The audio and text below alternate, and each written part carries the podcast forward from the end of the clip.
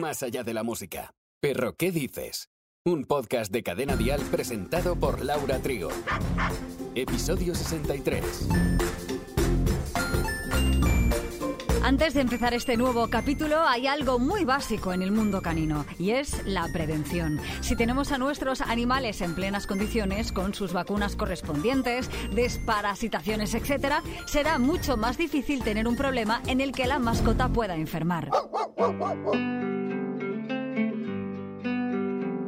Es de suma importancia visitar a nuestro veterinario regularmente. Como decíamos, llevar a raja tabla la cartilla de vacunas, además de cuidar el entorno, prestar la atención necesaria a los parásitos internos o externos, hay que llevar una buena higiene, una alimentación adecuada y no olvidar el ejercicio y un largo etcétera. Mira, en España hay más de 29 millones de mascotas, según datos de ANFAC, una cifra que no para de crecer hasta tal punto de que se dice que ya hay más perros que niños en nuestras familias. No obstante, con más animales en nuestro entorno, más familias, también hay riesgo permanente de transmisión de enfermedades, lo que se llama zoonosis, enfermedades que pueden transmitirse de animales a humanos. Y para entrar en el tema, hoy contamos con José Peñalver, veterinario experto de la Diana. José, ¿Qué enfermedades pueden transmitirnos nuestras pequeñas mascotas y de qué manera pueden hacerlo? Hola Laura, muchas gracias por la invitación de hoy. Bueno, pues primeramente me gustaría explicar que las enfermedades que se transmiten desde las mascotas o que nosotros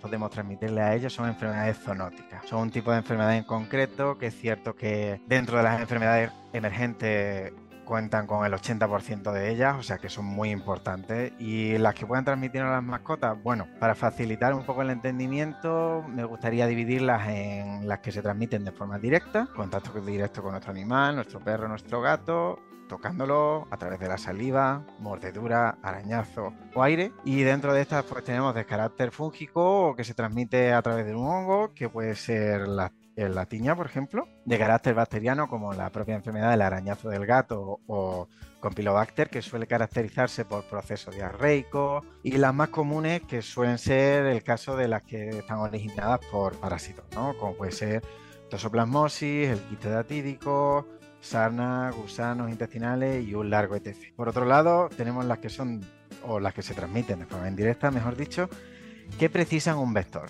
¿Esto qué significa?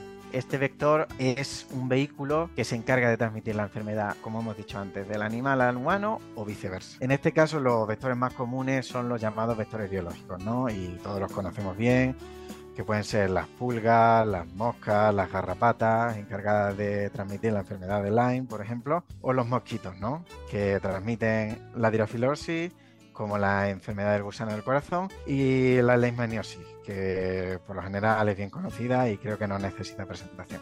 No mucha, porque además eh, íntegramente casi hicimos un capítulo a la leishmaniosis. Es una enfermedad emergente y, cada vez hay más casos y entonces la gente es normal que se preocupe porque en muchas ocasiones puede ser mortal.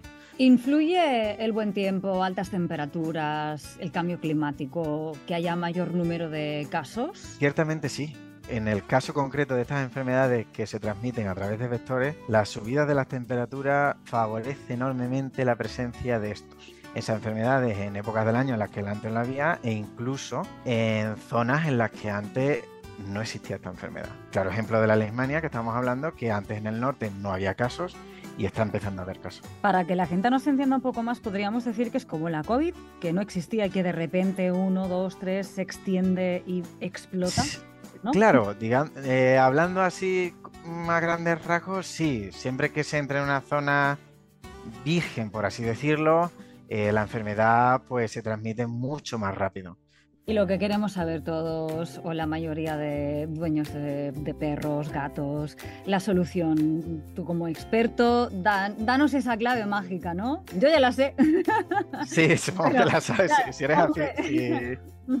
pero mucha gente aún desconoce eh, qué hay que hacer para que eso no pase. Bueno, pues en estos casos, como dice el dicho, mejor prevenir que curar, ¿no?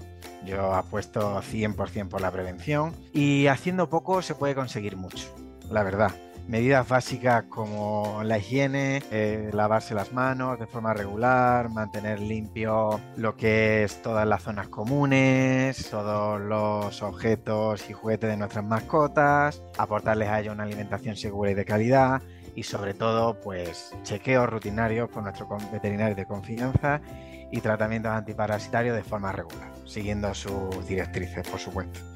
Aquí lo hemos dicho también un montón de veces, la vacuna también es una clave importante de prevenir, ¿no? Efectivamente. En algunas enfermedades influye más, en otras influye menos, sin entrar en enfermedades, hablando de una forma general. Creo que es una herramienta súper útil que ayuda a evitar este tipo de enfermedades y como, como estamos hablando, todas las medidas que se utilicen pocas son, ¿no? O sea, todas son complementarias y haciendo cuatro o cinco de ellas sin generalizar se puede obtener un, digamos que una protección no del 100% porque desgraciadamente en la biología no hay nada al 100% pero casi de ahí la importancia de que nuestro, de nuestra mascota tenga una cartilla de, medicación ¿no? en el centro veterinario y de ahí las pautas a seguir de cada vacuna, de cada administración. Exacto. Nadie mejor que nuestro veterinario de confianza para darnos las pautas y los protocolos de, parasitación, vacunación, etcétera, que nos pueden ayudar a, a prevenir todas estas enfermedades que a la hora de tratarse, algunas de ellas sí que tienen un tratamiento como tal, pero bueno, pueden causar sufrimientos innecesarios y unos costes muy elevados en comparación de los costes que nos suponen estas medidas preventivas, ¿no? Hay enfermedades que se transmiten de perro a perro. Claro, esto es muy difícil evitarlo porque aquí siempre insisto, no hablamos también mucho de la prevención, pero claro, hay un momento en el que la socialización es tan importante que cómo hacemos para reconocer que aquel otro perro está enfermo, cómo no te acerques, el, mi perro, no te acerques, Bobby, a, a, sí, sí, sí, porque tomes ¿Cómo podemos...? Bueno, esa es buena pregunta, Laura, es bastante buena pregunta. Ciertamente esto es como en humanos, ¿no? No sabemos eh, la historia clínica de ese perro al que te vas a acercar, ni, ni a no ser que le preguntes al dueño si es que lo tiene, ¿no?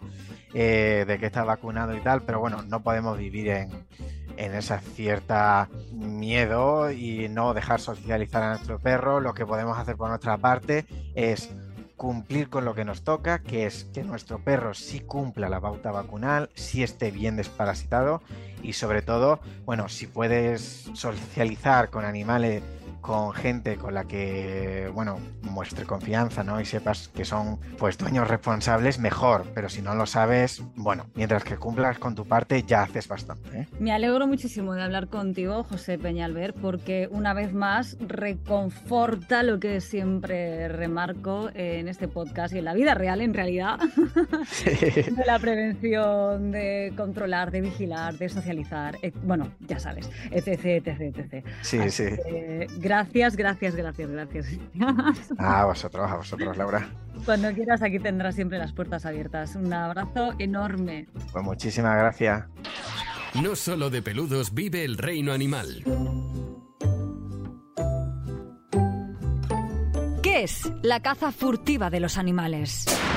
La caza furtiva de animales salvajes es descomunal. Se asesinan o capturan millones de ejemplares de animales de miles de especies en todo el mundo en sus hábitats nativos. Esta práctica supone una amenaza creciente para elefantes, rinocerontes y otros célebres animales, así como criaturas más pequeñas y desconocidas. En todo el mundo, hay más de 2.000 millones de ovejas y cabras que existen debido a su carne, leche y lana, o como animales de compañía. La caza furtiva está perseguida por la mayoría de los países y el comercio de especies exóticas a nivel internacional está bastante regulado. Pero aún y así, las redes de caza furtiva en el mundo, en más ocasiones de las deseables, sus instigadores escapan a la justicia. Los cazadores furtivos a veces matan o capturan animales para venderlos a escala local o para el comercio mundial de especies silvestres. Algunos animales como pájaros, los reptiles y los primates se capturan vivos para conservarlos o venderlos como mascotas exóticas. Los animales sacrificados, en cambio, tienen valor comercial como alimento, joyería, decoración o medicina tradicional. Además, la caza furtiva perjudica de forma trágica a las personas. En África, casi 600 guardaforestales encargados de proteger la fauna salvaje fueron abatidos por cazadores furtivos entre 2009 y 2016 mientras cumplían con su deber. Aparte de proporcionar protección sobre el terreno a los animales, muchos países tipifican la caza furtiva como un delito que se castiga con cárcel o con tasas monetarias. También hay numerosas organizaciones sin ánimo de lucro en todo el mundo que trabajan para acabar con ella. Algunos de estos grupos han ayudado a promover formas alternativas y más sostenibles para que estos cazadores se ganen la vida. Otra manera de trabajar para acabar con esta práctica es tratar de reducir la demanda de especies silvestres ilegales. Si nadie compra los productos, no habrá necesidad de matar a los animales. Y en el próximo episodio... Seguro que algún seguidor o seguidora de este podcast tiene un perro que es algo inquieto. ¿Podemos llegar a calmarlo? ¿Y por qué es así? Lo descubrimos en el siguiente episodio. Gracias por querer acompañarnos en este viaje canino. Perro, ¿qué dices? Con Laura Trigo. Suscríbete a nuestro podcast y descubre más programas y contenido exclusivo accediendo a Dial Podcast en cadenadial.com, en la aplicación de Cadena Dial y en todas las plataformas de escucha de podcast. Cadena Dial.